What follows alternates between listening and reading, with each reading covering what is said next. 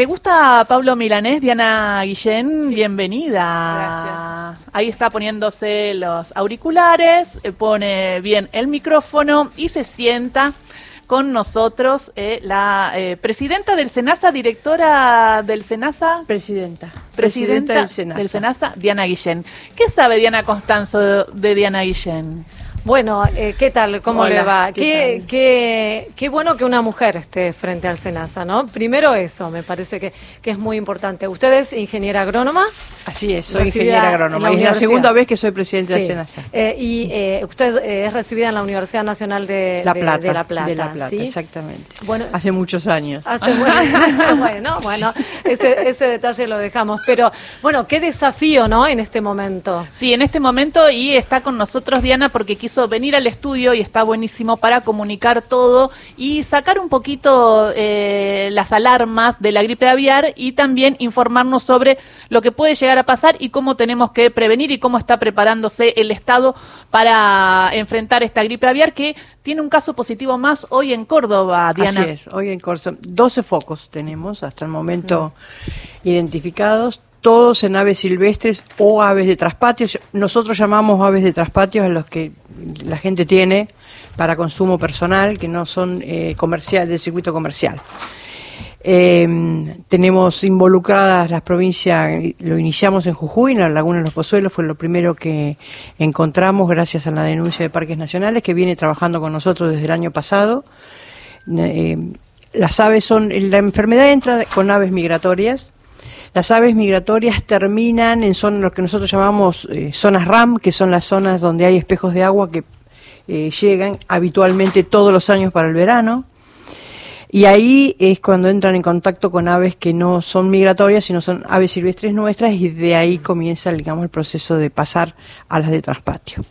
Comenzamos con Jujuy, luego fue Salta, después fue Córdoba, tenemos cuatro o cinco focos en Córdoba, algo en Santa Fe, eh, tenemos uno en Puan y tenemos Laguna Blanca en Río Negro y estamos con algunas sospechas más o menos ciertas en Río Negro y en, en Santa Fe. Pero siempre de aves salvajes y, y está todo y ya Ave- son aves silvestres sí. o de la familia, las aves los traspatios, la de los nuestros gallineros, las que no están en el circuito comercial.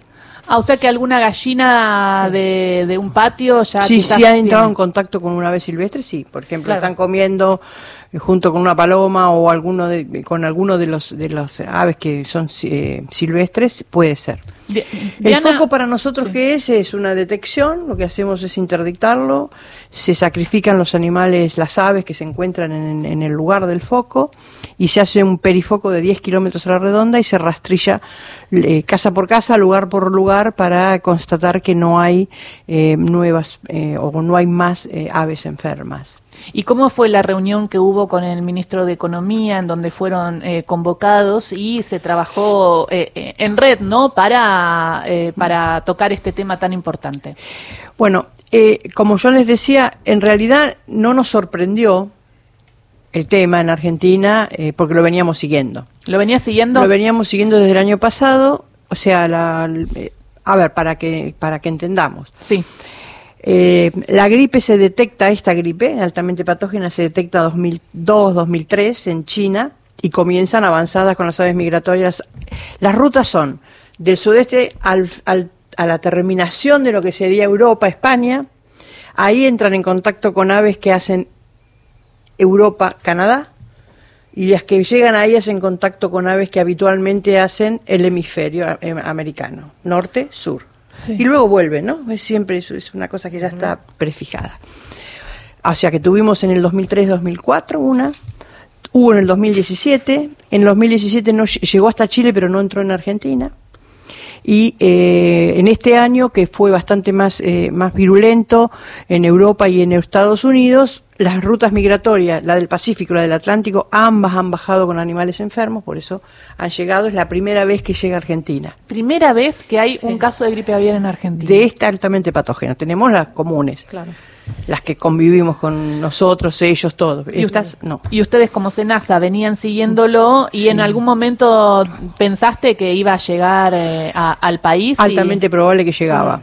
Cuando vimos que eh, había entrado al centro de Estados Unidos, entonces sabíamos que las rutas migratorias incluía la del Atlántico, que es la que termina también en Argentina. Entonces tuvimos unas, unos tres, cuatro días antes de encontrar, cinco días antes, la declaración de Cuba, que habían, lo habían encontrado, y ahí ya sabíamos que era muy probable eh, igual tenemos una mesa de crisis armada con gendarmería, o sea, con las fuerzas de seguridad, con salud, con parques nacionales, las provincias y nosotros desde el año pasado haciendo un seguimiento. Qué bárbaro, ¿no? Porque eso es lo que no sale en los diarios, pero lo mm. que trabaja el Estado en red para todas estas cosas, cómo venían haciéndolo, y hoy el SENASA está frente a este desafío, y, y cuáles son los pedidos que le hicieron al ministro de Economía a nivel de necesidad, ¿no? De reforzar las fronteras, tener más equipamiento. Eh, el ministro venía siguiendo cómo venía la situación hasta que encontramos los primeros casos en, en Argentina. Entonces tuvimos una, una reunión para explicarle bien todo. Lo que, queremos que quede claro es que no debe haber temor en consumir la carne ni los huevos, los productos avícolas, porque no tenemos ningún caso en el circuito comercial. Entonces, eh, lo que se está consumiendo es seguro, no hay ningún problema, se puede seguir mm. consumiendo. Sabes que el otro día, y surgió en las charlas, había un asado, era carne, y este, empezaron a decir, pero ¿se puede comer pollo? Y empezó la misma eh, pregunta. La duda. Y la duda. Y muchos decían, no, yo por las dudas no como pollo, ¿no? Y eso es, eh, bueno, eso es parte de la alarma que lo que hay que saber es tener información y no alarmarse, ¿no? Entonces volvamos a repetir. Sí, o sea, es seguro eh, el consumo de los productos aviares, sea carne, sea huevos, porque no tenemos casos en el circuito comercial. Y Argentina sigue siendo libre de la enfermedad porque a nivel internacional no se considera que uno eh, tiene la enfermedad hasta que no entra al circuito comercial. O sea, los casos silvestres no se consideran que se establecen, digamos, ¿no?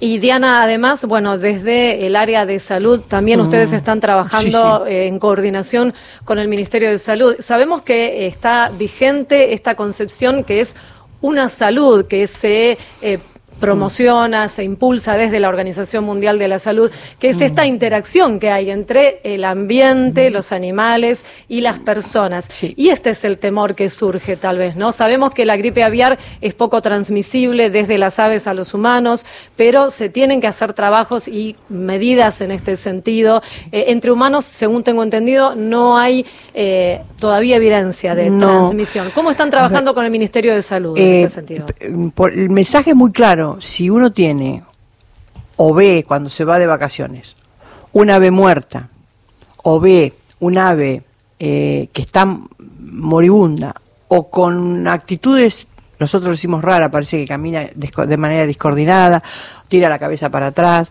estamos viendo que las crestas se eh, ponen azules, eh, no la toque, no llama. Nosotros la manipulamos de manera segura. Eso me parece que es lo más importante. ¿Y a dónde llama, Cristian? Demos la línea. Sí, el 11 5700 5704. ¿eh? Ante la detección de aves muertas o con dificultades de locomoción, hay que avisar al SENASA. Eh, repito el número: 11 5700 5704. Es una línea exclusiva para la notificación de, que, de dudas o sospechas de... Y la aplicación también, ¿no? Una aplicación... Eh, Hay aplicación, uno entra en la página del SENASA y lo primero que va a ver es, influencia aviar, exacto, y ahí tiene todas las maneras de conectarse con nosotros. Pero es importante este teléfono que lo vamos a subir en Radio Nacional, lo vamos a subir a redes para que lo tengan, y en el mm. caso del otro día, por ejemplo, yo pasaba, y esto quizás puede sonar alarmista, perdón, pero Diana, te lo quiero preguntar. Pasaba y vi una paloma muerta. Y el otro día hablaba con otro compañero que dice, también me crucé una paloma muerta. ¿El tema de cruzarse palomas muertas tendrá que ver con esto? No, depende. No te puedo decir ni que sí ni que no. Pero Ahora, si vos ahí debería llamar. Si vos ves más de una paloma muerta en el mismo lugar, llamás. Llamo. Sí, es preferible. Nosotros estamos recibiendo eh, denuncias que eh, cuando vamos no son sospechas, pero preferible preferimos ir, ver y estar seguros a dejarlo pasar. Claro. Es raro un solo animal, es raro, pero si ven más de un animal, llamen. Una cuestión Mm. que tiene que ver con la prevención. Hablábamos de esto de la transmisión del ave enferma a la persona. Mm. Obviamente quienes más están expuestos son aquellos que trabajan en contacto con aves. ¿Cómo deben protegerse? ¿Cómo tiene que prevenirse esta transmisión? Digo, equipos especiales, capacitación que les dan a las personas que trabajan con aves. Los, nosotros estamos capacitando al sector privado, estamos desde la, o sea, la mesa de crisis incluye al sector privado nuestro. Eh, estamos capacitando desde el año pasado las medidas de seguridad. No hay que tocar con las manos, no hay que andar con las manos en la cara, o sea, hay que lavarse las manos. Son muchas de las cosas. Anduvo uno con los animales, después se lava las manos. Muchas de las cosas son las mismas recomendaciones que para una gripe humana, digamos, Claro. ¿no? Eh, en el caso de las sospechas, cuando el SENASA retira eh, eh, los eh, animales, los van a ver como si fueran astronautas, ¿no? Son todas las medidas de seguridad eh, para no inhalar, no tocar y, y con bolsas especiales y de esa manera va a parar a nuestro laboratorio en Martínez, que es un laboratorio que tiene un nivel de, de seguridad 4, en el país hay solamente dos, el Malbrán y nosotros, Ingeniera, eh, mucho gusto. igualmente. Eh, digo, cada tanto uno lee que el SENASA ha intervenido en relación a prohibir la distribución de tal o cual alimento. La saco un poco del tema de la gripe aviar. ¿Vamos por ¿no? los cítricos? ¿Eh? ¿Vamos por los cítricos? Bueno, eso quiero, quiero que nos cuente. Bueno, Cu- te cuento.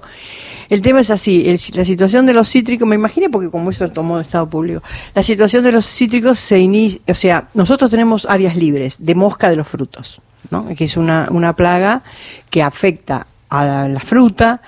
¿Vieron el gusanito que uno dice que simpático el gusanito? Bueno, son, son moscas de los frutos. Y si es manzana, es carpocapsa, son, que uno los tenía en el libro de, de primero inferior, yo que soy viejita, primero inferior eh, que son de restricciones internacionales. O sea, uno no puede ve- vender la fruta si no tiene esas áreas libres. O para vender de un área libre, en el caso de mosca de los frutos, lo debe hacer con un tratamiento cuarentenario de frío, que en teníamos un cálculo de cómo encarecería las exportaciones argentinas desde las áreas libres si no fuesen libres y hubiese que hacer el tratamiento. Estamos hablando de una pérdida para el sector privado de alrededor de 4 millones de dólares, 5 millones dependiendo de la exportación. Por lo tanto, hay una barrera patagónica que se, uno va a entrar a la Patagonia y hay una barrera donde no, no debe llevar nada por eh, la Patagonia tiene estatus de área libre de mosca de los frutos y también de fiebre aftosa sin vacunación. Bueno, entonces tenemos la barrera para impedir el ingreso. Y también tenemos áreas libres en Mendoza, que es el, el oasis sur de Mendoza es área libre, y el resto de la provincia de Mendoza no es libre de mosca de los frutos, sino es de baja prevalencia. Pero le, le pregunto esto, ¿qué provoca, por ejemplo, tomar esa bebida, esos cítricos? Nada. Ah, An- al ser humano, nada. El problema es que afecta a la producción. pero digo, ¿por qué en todo caso lo prohíben? Para que no ingrese al sector productivo. Nosotros tenemos un área libre reconocida por China, reconocida por Estados Unidos, reconocida por Japón, o sea, son todos países que si no tenés el área libre no te permiten exportar. Ah. Tiene que ver entonces con la exportación. ¿Argentina exporta Sí. mucho? Sí, exporta. Nosotros, ¿Los limones lo estamos exportando? Los limones estamos exportando, est- han caído las exportaciones de limones. Y Estados Unidos ha nunca caído- nos abrió las fronteras al final, ¿no? ¿O A sí? Estados Unidos nos abrió las fronteras con un cupo, Mm, o sea, 20.000 toneladas. Mm, poquito. Pero digo, a ver, me quedó Eh, la preocupación. vamos a empezar de nuevo. Entonces, no, no, sí. digo, porque eh, para los que consumimos esos jugos de naranja Nada, con Campari, no le pasa absolutamente nada. Con Campari, vos viste, ¿no? No es jugo de naranja. No te hiciste el sano, Carlos. Dijiste y Campari. bueno, pero Tal vez es el. Campari el problema, no el jugo. Pero a ver, eh, para que se queden tranquilos, así como hay enfermedades de los animales que son zoonóticas, que pueden pasar de los animales a los humanos, las enfermedades de los vegetales no pasan a los humanos. Entonces, Y, otra cosa que me preocupa muchísimo, porque Sí. yo soy eh, soy de ir a hacer las compras Está bien. y me fijo en las fechas de vencimiento. Eh, ¿Qué pasa si uno eh, consume una ensalada, por ejemplo, que tiene dos días de vencimiento? depende de cómo fue manipulada. Una ensalada, si la manipularon con las manos sucias, no importa la fecha de vencimiento. Está mal. ¿Y cómo se elimina ese, ese manipuleo? Bueno, Eso es mucha capacitación, o sea, el SENASA eh, en la venta al público no tiene injerencia, digamos, tiene injerencia en todos los sectores comerciales, pero siempre estamos eh, en, en el- en- la televisión pública explicando el manejo de cómo debe ser, el lavado de las manos. Si usted compra las, las bandejitas de, que venden las verdulerías, lávelas. Sí, sí, eso.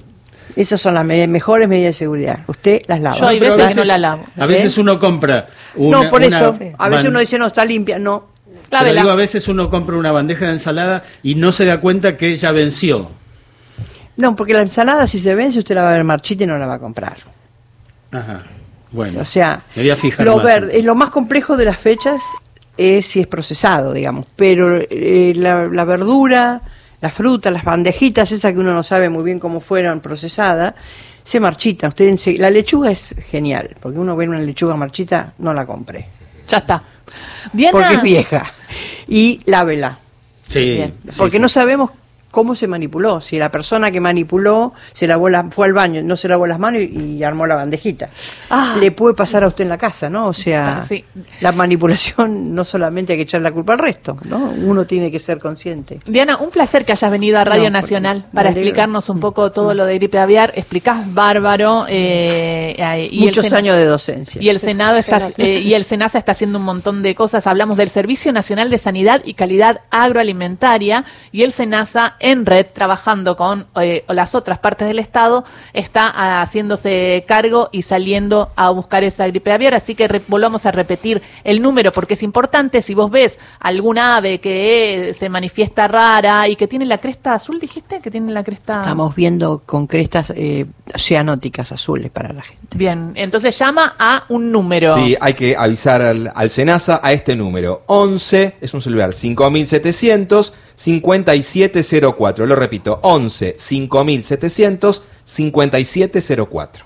Otro día venís y seguimos charlando del Senasa. Cuando ustedes quieran. Me y gracias, y gracias porque para nosotros es importante la difusión, para que la comunidad no tenga miedo para consumir, y, pero que esté prevenida para saber eh, cómo reaccionar. Y qué lindo ver una mujer al frente del Senasa. Bueno. Diana Guillén pasó por Ahí Vamos, por Radio Nacional, la presidenta del Servicio Nacional de Sanidad y Calidad Agroalimentaria, SENASA.